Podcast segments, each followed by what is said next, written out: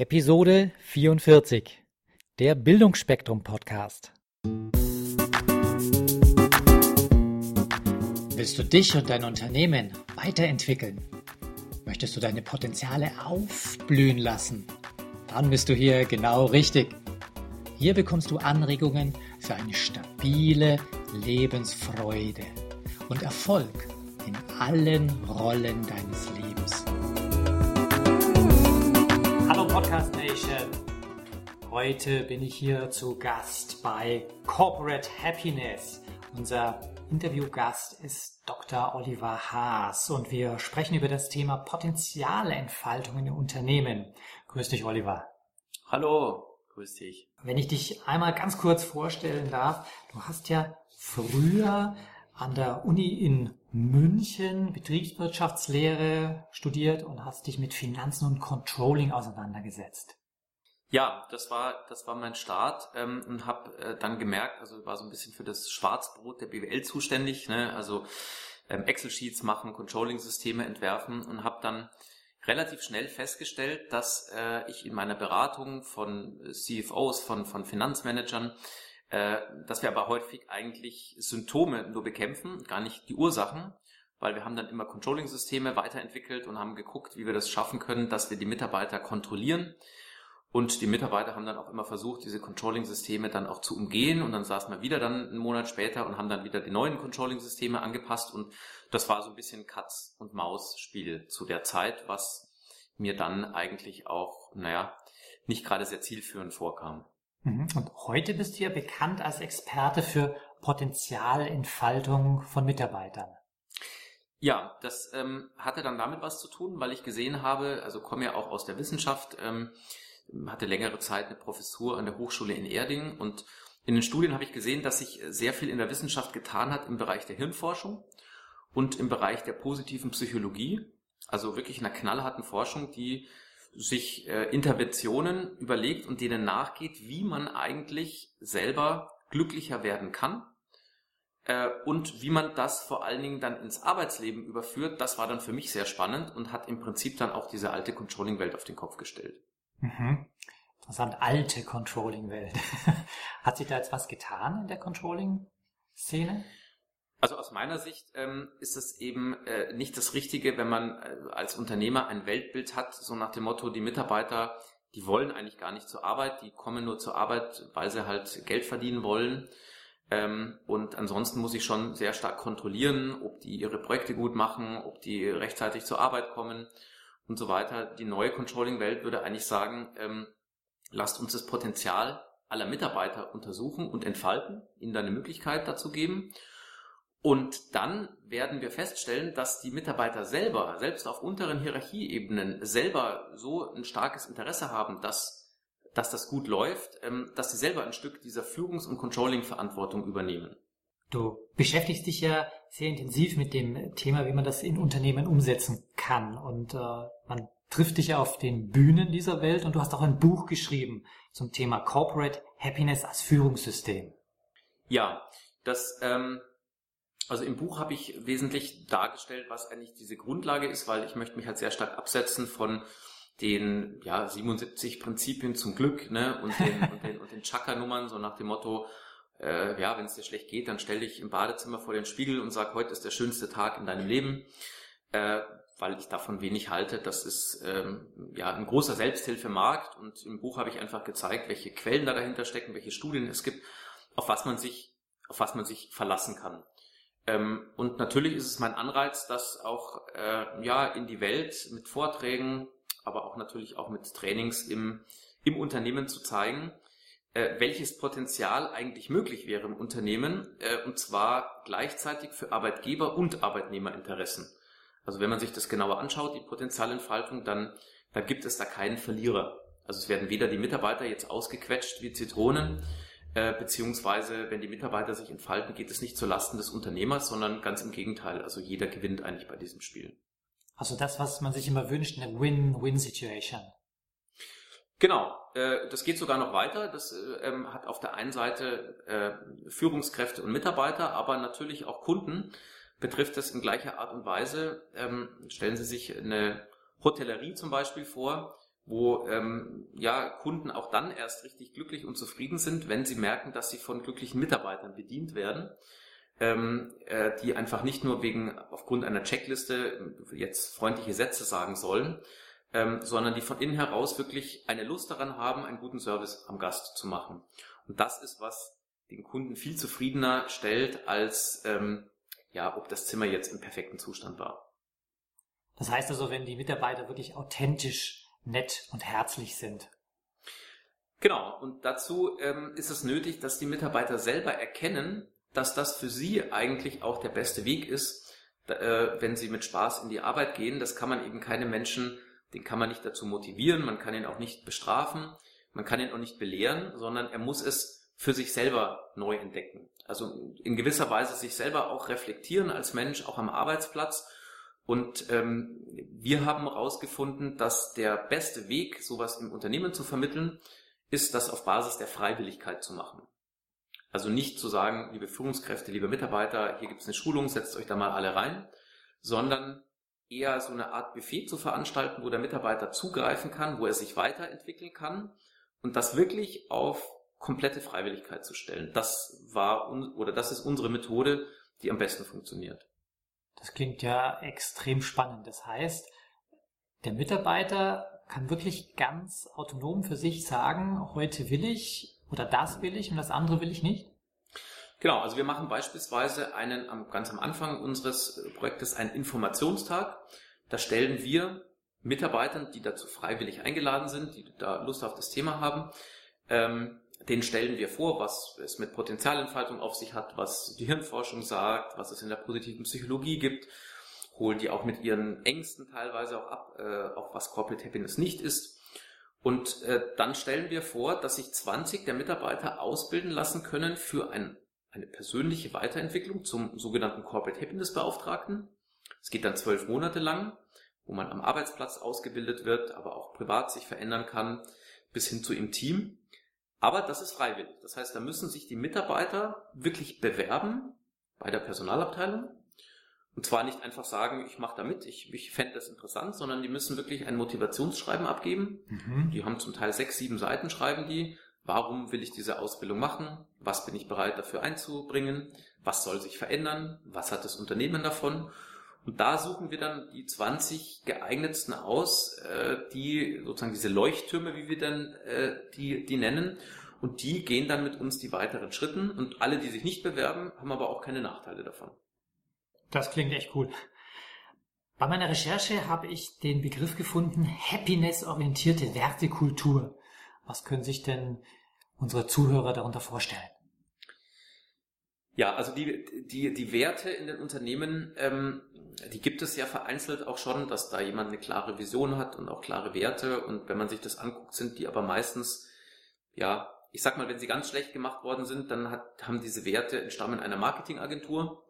Äh, das ist so der schlechteste Weg. Der zweitschlechteste Weg ist, dass es die Geschäftsführung für sich bestimmt, ähm, was die Werte im Unternehmen sind. Und der einzig funktionierende Wert ist, ähm, Weg ist, dass letzten Endes diese, diese Werte gemeinsam mit der, mit dem Schar äh, der, der Mitarbeiter, dass man sich darüber unterhält, was ist uns eigentlich wichtig, was wollen wir haben, welche Werte, dass das auch gemeinsam entwickelt wird. Und das ist schon ein Stück ähm, Happiness-Kultur, dass wir ähm, dass es nicht top-down immer so nach dem Motto geht, oben wird entschieden, ne? oben sitzen die Schlauen, die das im Überblick haben und dann wird es weiter nach unten gegeben und die unteren sollen es dann umsetzen. Viele Leitbildprozesse leiden ja genau dort äh, darunter, dass es eben dann nicht so umgesetzt wird und nicht so nachhaltig ist. Und ähm, eine happiness-orientierte Unternehmenskultur wäre diese Werte, diese Potenzialentfaltung auch des Einzelnen, was möglich ist, das in der Gemeinschaft zu machen, wo es Mitarbeiter selbst aus der untersten Hierarchieebene gibt, die auch mit dabei sind und äh, die gemeinsam, auch mit der Geschäftsführung, dann nicht nur sagen, welche Werte sind uns wichtig, sondern auch den Bezug zum Arbeitsplatz schaffen.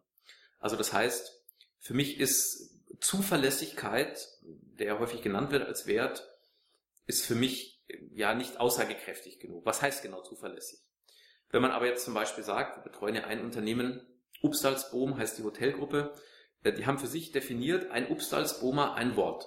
Das war für sie die Ausprägung des Slogan zu dem Wert Zuverlässigkeit. dann ist für jeden klar, okay, was heißt das? Das heißt, dass ich, wenn ich in einer Besprechung was sage, dass ich morgen daran gemessen werden kann. Weil so nach dem Motto ein Mann, ein Wort, ähm, weiß ich genau, wie Zuverlässigkeit gemeint ist. Und das ist auch ein Stück äh, Happiness Unternehmenskultur, dass Mitarbeiter auch mit ins, Boot, mit ins Boot genommen werden, diese Werte auch am Arbeitsplatz zu leben. Die werden häufig da alleine gelassen. Und, ne, und diese Happiness zeigt sich ja dadurch aus, dass man im Prinzip auch andere Leute, dass man da sehr viel zuhört, dass man Wahrnehmungen austauscht und meines Erachtens sind die, die Kulturen der Führung und der Mitarbeiter noch viel zu sehr voneinander getrennt. Und das hat dann zur Folge, dass Leitbilder irgendwo stecken bleiben, dass Werte zwar definiert sind, aber doch nicht so gelebt werden. Und äh, da könnte die Gemeinschaft deutlich stärker sein als die Summe der Einzelnen. Klingt ziemlich stimmig, jo. In deiner Broschüre habe ich den Satz gefunden, wir setzen Kraftreserven frei. Hat das jetzt was mit Muckis zu tun, diese Kraft, oder was genau meinst du damit? ja, also obwohl auch für uns Sport und Erholung ein großer Wert ist, ähm, also äh, geht es aber nur am Rande jetzt um die Muskelkraft, sondern es geht eigentlich eher darum, ähm, dass Mitarbeiter, dass wir denen die Chance geben, nochmal selbst zu erfahren, was eigentlich in ihnen steckt. Also sprich, wenn ich dran denke, dass wir in unseren Seminaren zum Beispiel eine Hausdame in einem Hotel hatten, also die von sich nur gewohnt war, naja, ich habe zehn Minuten, um die Zimmer zu machen. Aha. Und dann nach zehn Minuten mache ich das nächste Zimmer und dann bin ich irgendwann fertig. Und ja, was anderes wird von mir auch nicht erwartet, außer dass die Zimmer sauber sind. Und der Abteilungsleiter wird mir schon sagen, wenn ich was anderes machen soll, dass wir solchen Menschen zeigen, dass sie sehr viel von einer Eigenverantwortlichkeit, von einem eigenen Spirit im Laufe der Berufsjahre und auch der Ausbildung, dass die auf der Strecke geblieben sind. Und wenn dann so ein Mensch erkennt, dass eigentlich er, dass sehr viel mehr in ihm steckt und dass er auch eigentlich Lust hat, sich selber viel mehr zu verwirklichen, sprechen wir jetzt von der gleichen Hausdame, die mittlerweile mit der Hoteldirektorin in einem Hotel in Berlin das Hotel emotional extrem weiterentwickelt hat. Und die gleiche Person steht mittlerweile in einem Kongress vor 150 Fach also vor einem Publikum von 150 Teilnehmern und erzählt äh, stolz, was sie in ihrem Hotel umgesetzt hat. Und diese gleiche Person, die ich am Anfang getroffen hatte, die hatte gesagt, Herr Haas, also ähm, ja, ich habe mich da jetzt angemeldet für das Programm. Ich wollte aber nur mal sagen, dass ich ja im Hotel nur die Zimmer mache. Mhm. Und das meine ich mit Kraftreserven, äh, gerade auf dieser größeren Basis der Mitarbeiter, die wirklich vor Ort arbeiten, dass denen nochmal bewusst wird äh, oder dass sich selber äh, diese Erfahrung sammeln, dass sie eigentlich deutlich mehr können und das ist dann ganz erstaunlich, was dann passiert. Das ist spitze, ja, dass sowas möglich ist. Fein. Ähm, du hast ja gerade schon den Hotelnamen angesprochen, Upstalsboom. Ähm, was begeistert dich so an diesem Projekt mit der Hotelkette? Also mich begeistert erstmal die Einstellung und Haltung des Unternehmenschefs, Herrn Bodo Jansen, der ähm, für sich selber erkannt hat, ähm, dass es im Leben, also in seinem persönlichen Leben, dass es mehr darum geht, also dass es deutlich sinnvoller ist, nach innen zu gucken, als immer nur sich von außen inspirieren zu lassen. Also, naja, welchen Status man hat, ne, welchen, welchen Stand man in der Gesellschaft hat, wie viel Geld man hat, wo man wohnt und ähm, das hatte er persönlich schon erfahren und hat dann eigentlich sich zum Ziel gesetzt, das möchte ich meinen Mitarbeitern meine Erfahrung auch zukommen lassen, weil ich davon überzeugt bin, dass Menschen dann aus sich herauswachsen, dass sie dann äh, glücklicher sind und gleichzeitig aber auch, dass es der Gruppe, dieser ganzen Hotelgruppe besser geht. Das erfordert auch Mut, weil am Anfang ist er natürlich schon auch erstmal stark belächelt worden und dann haben Leute gesagt, na ja, also dann bist du halt einer mit der rosa-roten Brille, aber dann wirst du schon gucken, wie sich die Zahlen dann entwickeln. Und wir sind dann auf eine Reise gegangen, haben da sehr viele Mitarbeiter ausgebildet, zum Teil zu Corporate Happiness Beauftragten, dann zu Trainern. Und es hat auch erstmal eine Zeit gedauert. Also das war nicht so, dass nach zwei Monaten alles anders war. Nur wir sprechen jetzt nach drei Jahren plötzlich von einer Umsatzverdopplung, von einer Halbierung Krankheits- und Fluktuationsquoten, von einer Weiterempfehlungsrate bei den Kunden von 98 Prozent, von fünfmal so viel Bewerbungen, Initiativbewerbungen, die er bekommt, also wirklich von knallharten Fakten, wo man jetzt wieder den Schluss äh, ziehen kann, zu dem, was ich vorher mit Controlling meinte, dass es am Schluss, wenn man loslässt und die Mitarbeiter mal selber machen lässt, am Schluss nicht passiert, dass sich alle zurücklehnen, sondern dass die Leute Lust auf Leistung haben. und ähm, gibt vielleicht auch ein paar schwarze Schafe auf diesem Weg, mit denen muss man sich auch auseinandersetzen, die das System ausnutzen.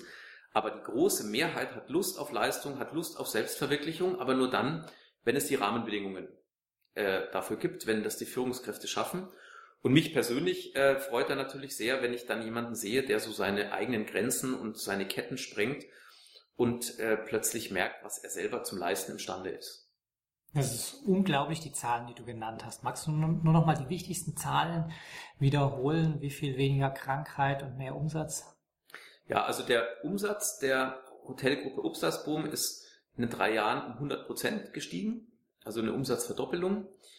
Die äh, Krankheitsraten, die waren vorher bei ungefähr 7 Prozent, die sind jetzt auf unter 3 Prozent. Die äh, Fluktuationszeiten haben sich halbiert, also das heißt, die Mitarbeiter sind doppelt so lang bei Upstalsboom, als das vorher der Fall war.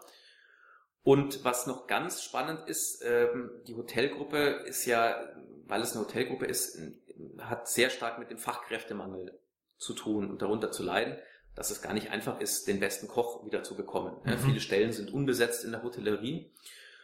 Und ähm, äh, Upstalsboom hat es geschafft, dass sich mittlerweile fünfmal so viel qualifizierte Bewerbungen, dass die bei Upstalsboom eingehen, weil Herr Jansen diesen Upsalsboom-Weg auch ein Stück weit nach außen getragen hat.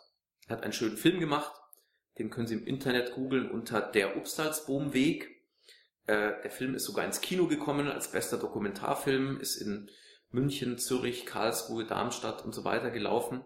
Viele Preise haben sie gewonnen als bester Arbeitgeber und und das hat dann dazu geführt, dass in einer Branche, die gar nicht so attraktiv ist mit Bezahlungen, mit Schichten, man muss oft am Wochenende arbeiten, dass sich da aber ganz tolle Arbeitskräfte bewerben, die sagen, wenn das wirklich so ist, dass ich hier persönlich mich weiterentwickeln kann und wenn das nicht nur vorgeschoben ist, sondern wirklich gelebt wird, dann verzichte ich auf eine internationale Karriere, die ich vielleicht in einer anderen Hotelgruppe machen könnte, dann verzichte ich vielleicht auch auf ein bisschen Gehalt.